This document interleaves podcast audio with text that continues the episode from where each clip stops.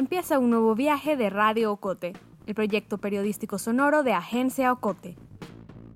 Nuestro podcast es producido en Guatemala gracias al apoyo financiero de Seattle International Foundation. Acompáñanos pues a escuchar otro episodio en el que te contaremos la realidad desde las voces diversas de esta Mesoamérica del siglo XXI.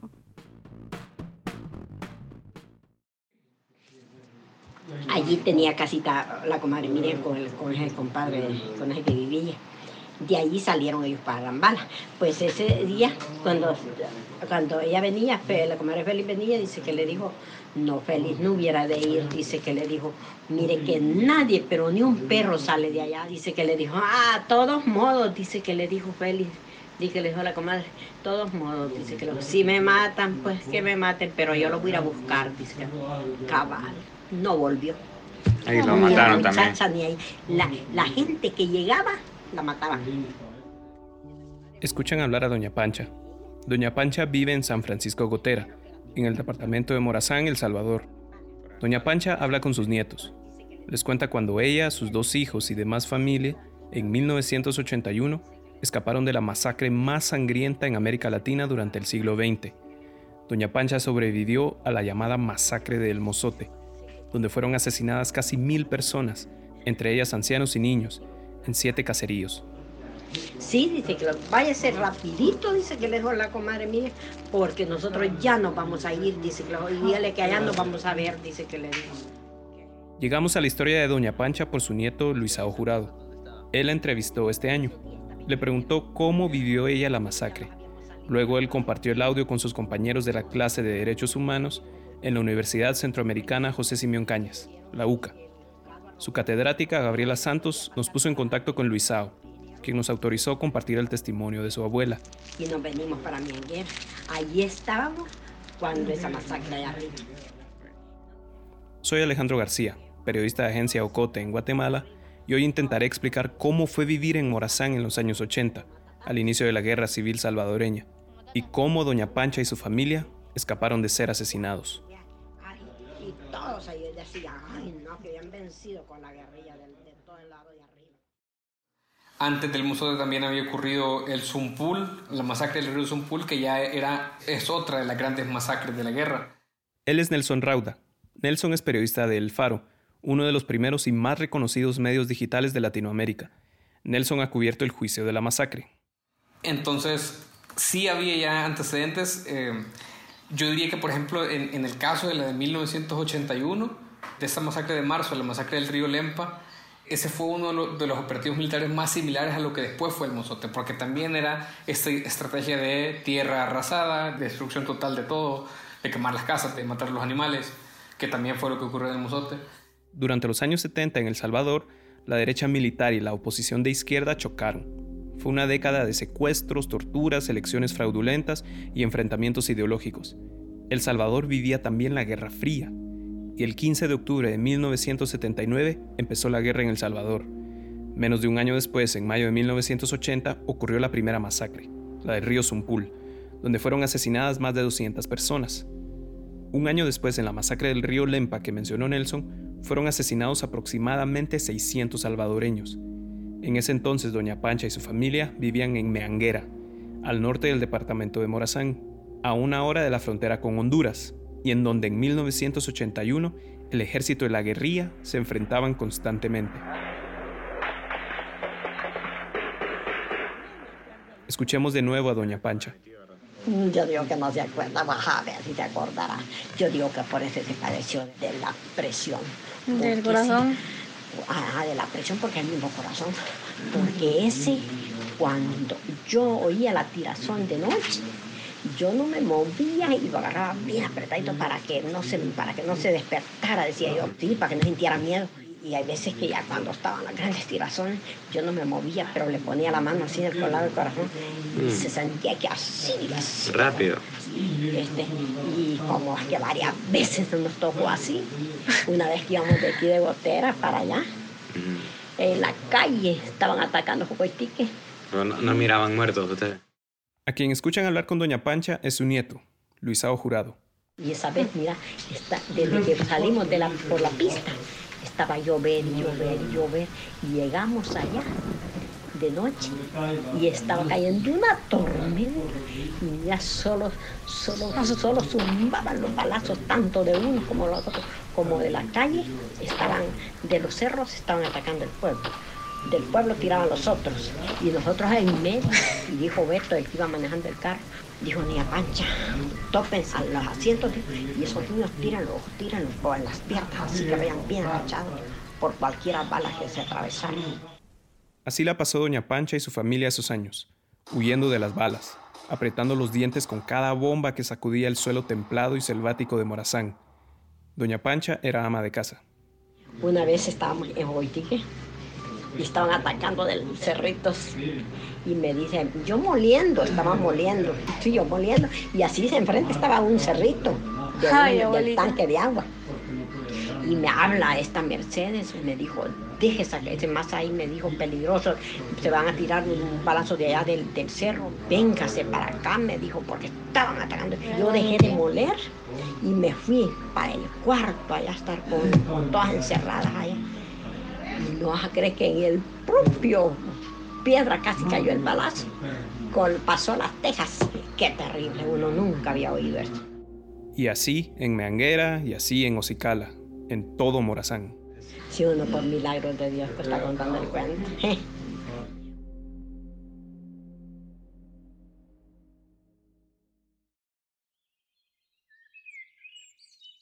El departamento de Morazán está ubicado al nororiente de El Salvador. Colinda con Honduras y lo atraviesan dos ríos. Su cabecera es San Francisco Gotera.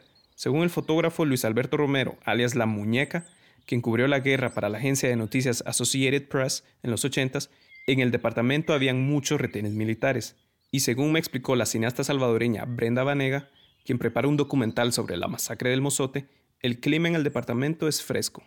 Morazán tiene una particularidad en su terreno que tiene ríos, tiene bosque, tiene selva un poquito, tiene incluso cuevas, tiene mucha, mucha vegetación. Antes de la masacre, la gente en Morazán, según cuenta Brenda, se dedicaba a la agricultura la gente sembraba enequén o mezcal.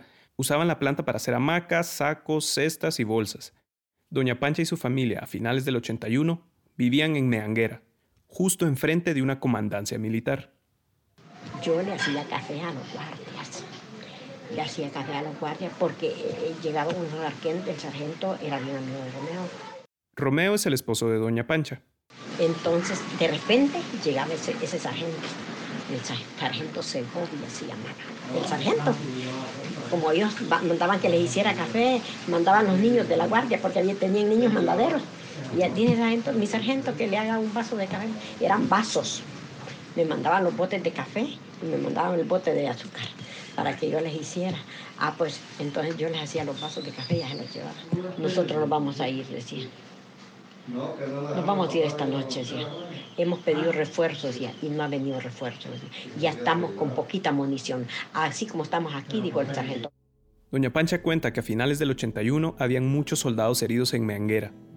No era raro verlos cojear por las calles, tocando puertas, pidiendo ropa, para que la guerrilla no los identificara al salir del municipio. Mientras en Meanguera los soldados buscaban salir, otro comando militar iba camino a Morazán. La Fuerza Armada de El Salvador informa que está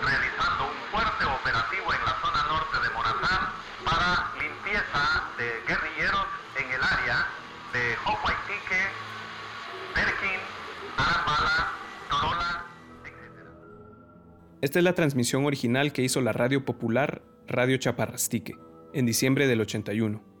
La Chaparrastique, en San Miguel, un departamento vecino, está a 50 kilómetros de Morazán pero personas en Morazán la escuchaban, y al oír que venía un ejército salieron de sus casas. El documental La vida que quedó, producido por El Faro, cuenta la historia de varios sobrevivientes de la masacre. Algunos de ellos le deben su vida a la transmisión de la Chaparrastique, pero otros no corrieron la misma suerte.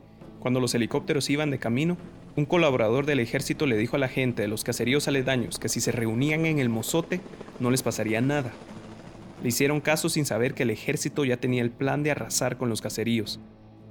Algunos parientes de Doña Pancha estaban justo en el mozote. Y entonces mi mamá tenía una niña que ya la estaba creciendo. Entonces esa niña dice la comadre Miriam que fue donde ella, como hoy en la mañana. ya el operativo ya lo estaban tirando a Arambal, voy por Arambal. Entonces dice que le dijo, tía, dice que le dijo, así de larguito, le gritó, dice, tía, dice que le dijo, dice mi abuelita que si usted ya se va a ir para Arambala, dice que le dijo, porque dicen que aquí se va a poner feo, dice que, dice que le dijo la niña. Ese día, el 9 de diciembre de 1981, varios vecinos del Mozote se fueron a Arambala. Repito, 9 de diciembre, un día antes de que el batallón Atlacatl llegara a El Mozote. Pero ¿recuerdan que mencionamos que la masacre ocurrió en siete caseríos? Ese día, el 9 de diciembre, un primer grupo del batallón llegó a Arambala. Ahí comenzó el operativo de tierra arrasada. La comadre de Doña Pancha, otra sobreviviente, le contó lo que vio. Entonces, y dice que empezaron por las casas a sacar la gente y la fueron a meter a toda la gente con niños y todas las señoras en la iglesia y, y los hombres en la placita. Y en cada hombre dicen boca abajo y con un fusil así. Empezó entonces la masacre. Entonces, dice la comadre que ya como a mediodía el gran, cal, el gran calor y como así de gente en adentro de la iglesia y los niños llorando porque no, no habían comido, nadie había comido, toda la gente ahí. Y entonces de ahí los sacaron, así sacaron unos relanceados, los fueron a matar a unas fincas, unos señores de ahí de, de, de Arambala.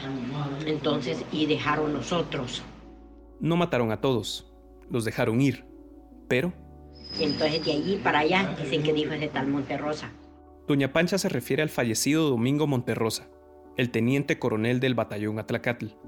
25 años después, el Washington Post reportó que él fue quien ordenó la masacre. Dicen que dijo ese tal Monterrosa, que de allí para allá iban a dar corte parejo. Niños, ancianos. Al día siguiente, el 10 de diciembre, otro grupo del batallón Atlacatl llegó a El Mozote. Los militares preguntaron a la gente sobre la guerrilla y luego les ordenaron quedarse en casa. El 11 de diciembre hicieron lo mismo que en Arambala. Sacaron a todos de sus casas a las 5 de la mañana. Llevaron a las personas a la plaza central. Esta vez nadie saldría vivo.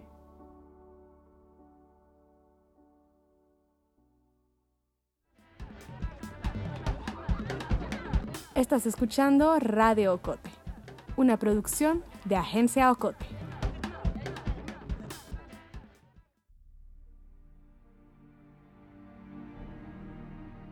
La mañana del 11 de diciembre, miembros del batallón Atlacatl interrogaron, torturaron y asesinaron a los hombres de la aldea El Mozote, municipio de Meanguera.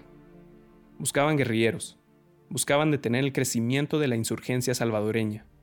Y a las mujeres y a los niños, Brenda Vanega nos cuenta. Pues evidentemente eh, el asesinar a sus familias, pero el asesinar a sus familias de una manera muy, muy sádica, muy, muy sádica. Por ejemplo, las mujeres las llevaban a un cerro, las violaban, luego las bajaban, las hacían cocinar, las hacían preparar la cena, por ejemplo, y, y luego las terminaban fusilando. En algunos casos mataron a niños que estaban en, en los vientres de sus madres. El documental en el que trabaja Brenda se enfoca en las mujeres sobrevivientes de la masacre. A los niños pues masacrados también porque como que si la guerrilla fuera un gen, o sea, y más que la guerrilla ellos les llamaban a los terroristas, ¿no? Que los terroristas eran como una especie de gen y pues ellos asumían que eran hijos de guerrilleros y pues había que eliminarlos a todos también, no sé, días de nacidos. Rufina Amaya, la única persona que escapó del batallón, se escondió debajo de unas ramas y contó que escuchó a sus hijos y a otros niños llorando, gritando el nombre de sus padres. Miembros del batallón, quienes testificaron años después, aseguran que agrupaban a la gente, los ametrallaban y luego les tiraban granadas. Mientras tanto, la familia de Doña Pancha seguía en Arambala, pendientes de lo que pasaba a tres kilómetros de distancia. Dice que le dice la comadre que le dijo, ella en la puerta de la casa donde mi tía Blanca, viendo para allá a ver si asomaba a alguien. La comadre Félix se llamaba la, la señora esa. Dice que le dijo, Félix, ¿y usted para dónde va? Dice que le dijo, yo voy, Miriam, dice que le dijo, yo voy a buscar a Juan Gil, dice que lo quería el esposo de ella. Yo voy a buscarlo, digo, yo voy a ir a ver si lo hallo, dice que le dijo. Pues ese día, cuando ella venía, la comadre Félix venía, dice que le dijo, no, Félix no hubiera de ir, dice que le dijo, mire que nadie, pero ni un perro sale de allá, cara de feo, dice que le dijo la comadre, así, como vieron cómo iban de rabiados. Entonces, dice que le dijo, ah, todos modos, dice que le dijo Félix, dice que le dijo la comadre, todos modos, dice que si me matan, pues que me maten, pero yo lo voy a ir a buscar, dice que cabal, no volvió. Ahí lo mataron también. La gente que llegaba, la mataban. Se regresaba tal vez a buscar a alguna familiar. Allí se iba a quedar también. Ahí quedaron las hipotas todas huérfanas con la abuela nomás. Terminada la masacre, los soldados dejaron pintas que decían aquí estuvo el batallón Atlacatl. María del Rosario Sánchez, de 71 años, otra sobreviviente pero del caserío La Joya, donde mataron 337 personas, incluyendo a 24 de sus parientes, cuenta que a los días ella regresó y encontró el cuerpo de una prima de ella y el de su hija recién nacida. Soldados usando la sangre de ella habían escrito, un niño muerto, un guerrillero menos. Por último, el batallón les prendió fuego a las casas. La masacre fue en diciembre del 81 y fue denunciada en enero del 82 en periódicos estadounidenses. Escuchan de nuevo a Nelson Rauda, periodista del Faro.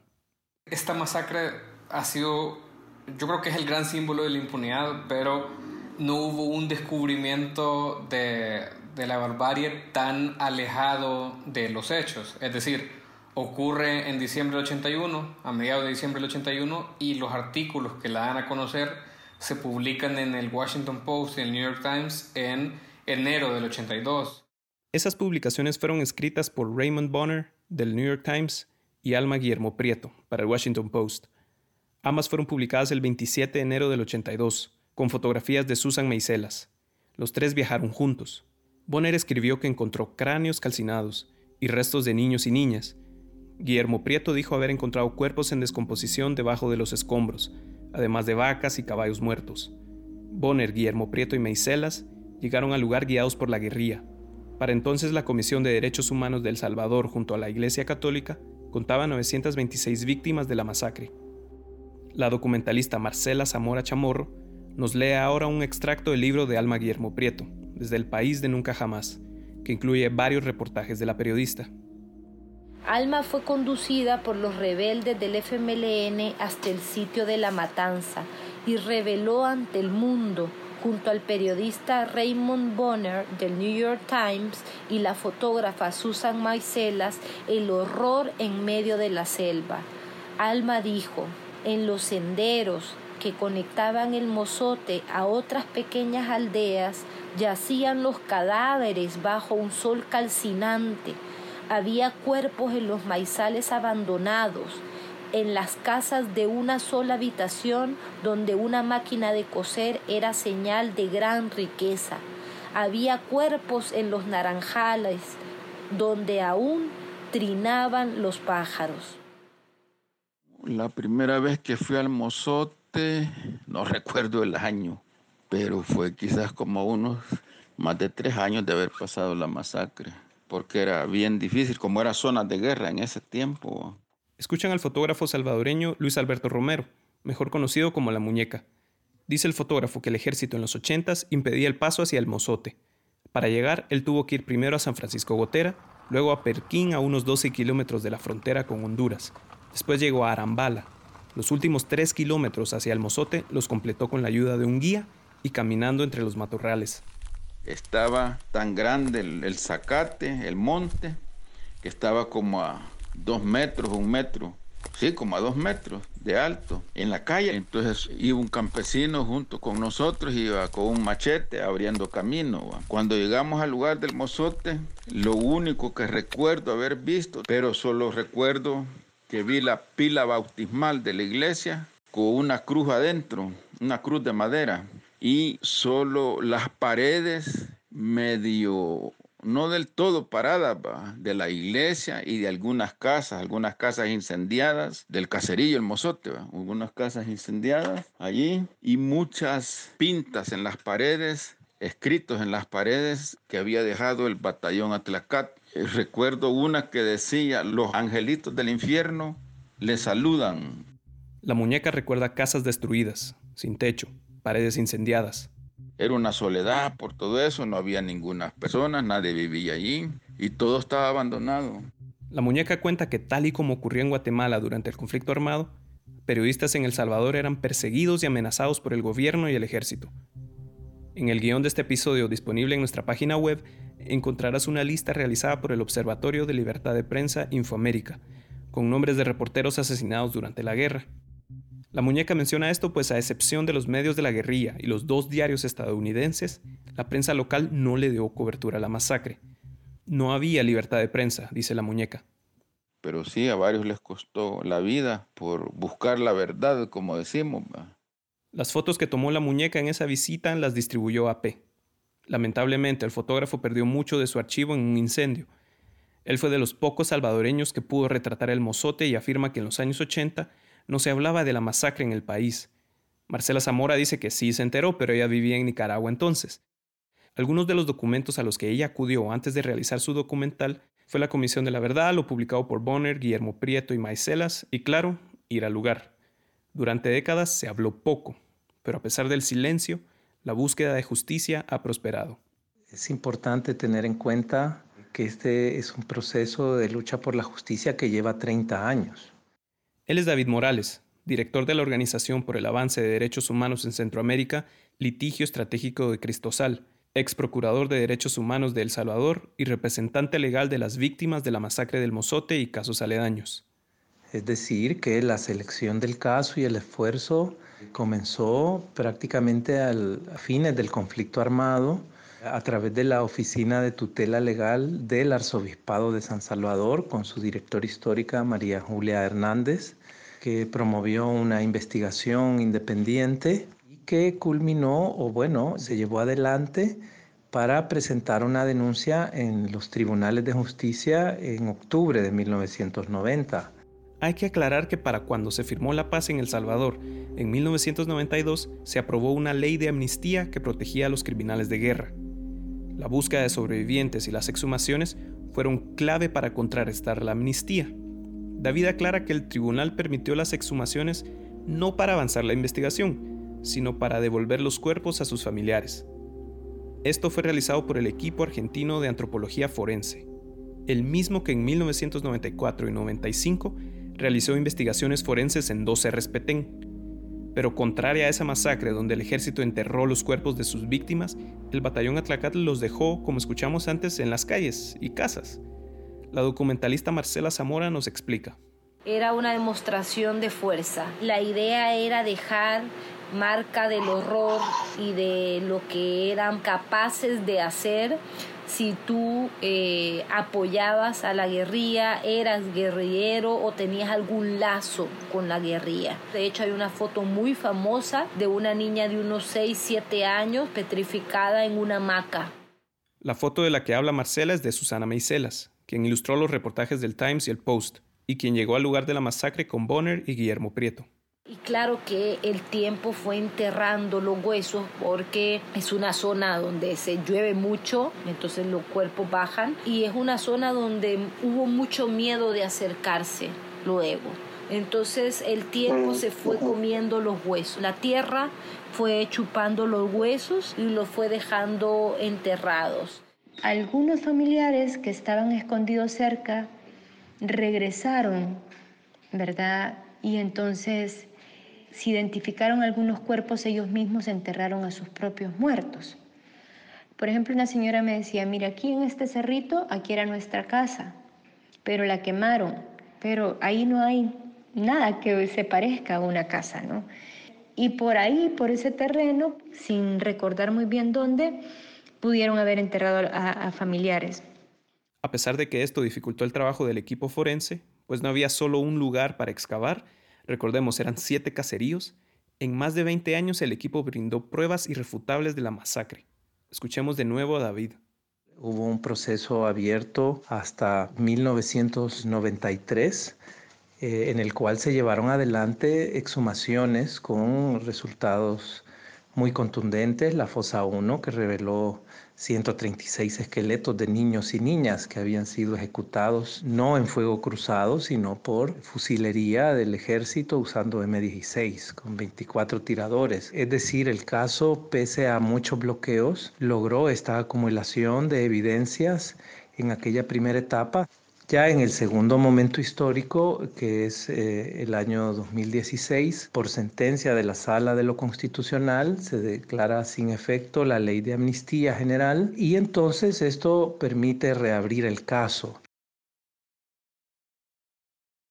Fue en Morazán, donde nueve ex altos mandos de la Fuerza Armada se sentaron frente al juez segundo de primera instancia de San Francisco Gotera Morazán Organizaciones de la sociedad civil como comunidades eclesiales de base, el Patronato de Desarrollo de las Comunidades de Morazán, Tutela Legal del Arzobispado y Tutela Legal María Julia Hernández han sido algunas de las que han apoyado en la ubicación de sobrevivientes y testigos que han declarado en el tribunal, cuando se volvió a abrir el caso en el 2016, luego que quedara sin efecto la ley de amnistía. Sobre la inclusión en un proceso penal por la masacre de mil campesinos en el Mozote.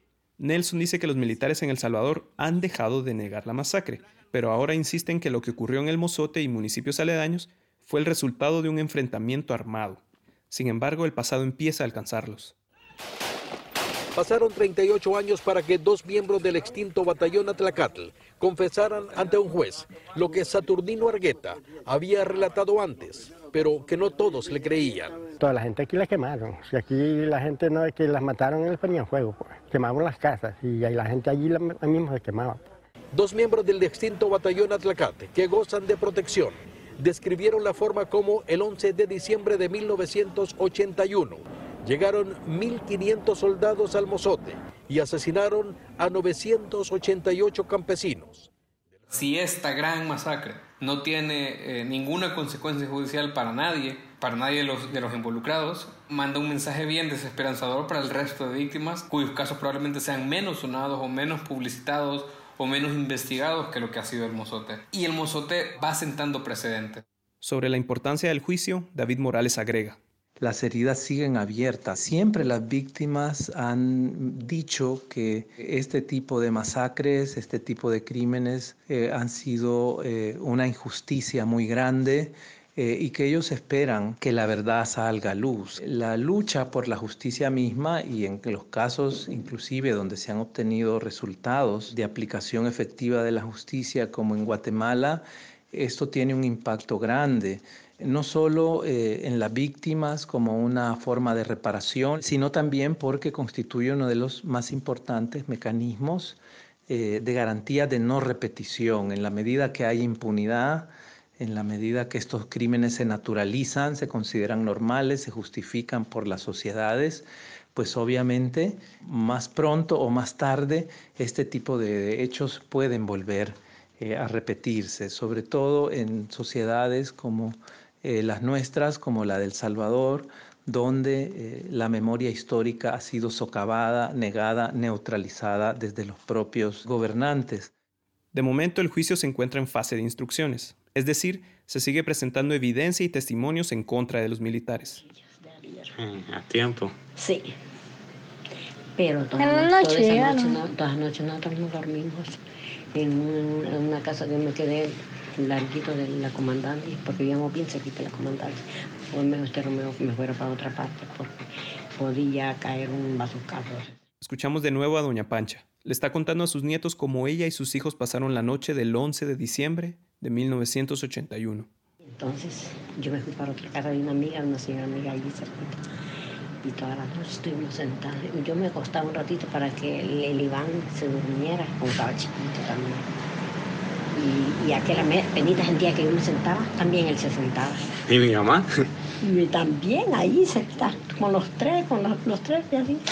Y mi Julia ahí también, Julia llamaba la señora, ella eh, de, para, para no estar en oscuro, debajo de una cosa así, tenía una velita encendida.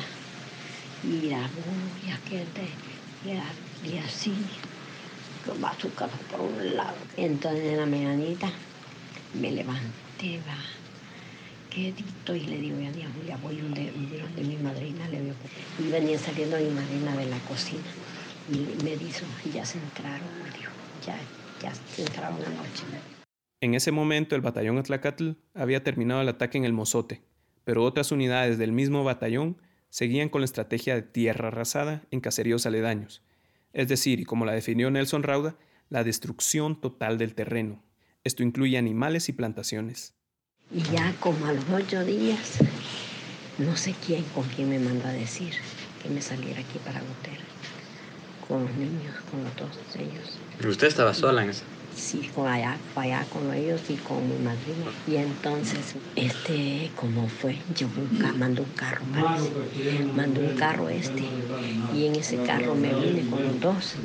Y estaban aquí. La, el testimonio de Doña Pancha es apenas uno de los cientos, acaso miles de personas que fueron afectadas por la brutalidad del batallón Atlacatl y el ejército salvadoreño en 1981 al norte de Morazán.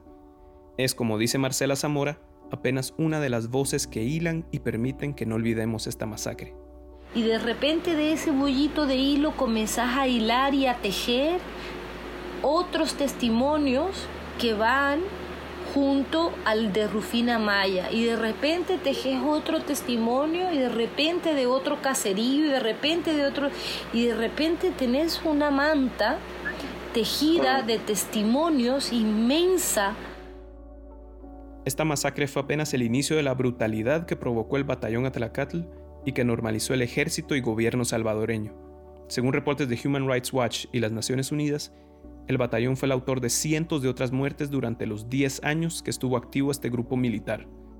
La masacre del Mozote es la masacre más sangrienta en América Latina durante el siglo XX.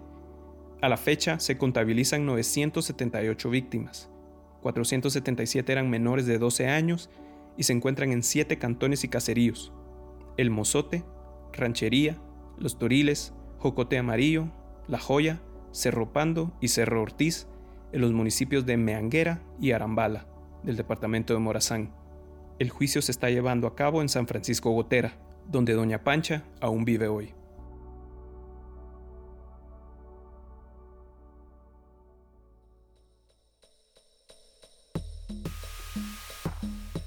La historia de hoy finaliza aquí, pero aún nos quedan muchas voces por escuchar. Suscríbete a nuestro boletín y síguenos en las redes sociales. Experimenta nuestra página www.agenciaocote.com para otras historias en otros formatos. Radio Ocote es producido en Guatemala por el equipo de Agencia Ocote, con el apoyo financiero de Seattle International Foundation. Agencia Ocote trabaja con el aporte de fondos operativos de Servicios Ocote, Foundation for a Just Society, el Fondo Centroamericano de Mujeres FCAM, Oak Foundation y Planned Parenthood. Producción sonora, José Monterroso. Periodista de Radio Ocote, Alejandro García. Voz institucional, Lucía Reynoso Flores. Coordinación técnica y creativa, Julio Serrano Echeverría. Dirección y edición, Alejandra Gutiérrez Valdizán. Música original, Juan Carlos Barrios.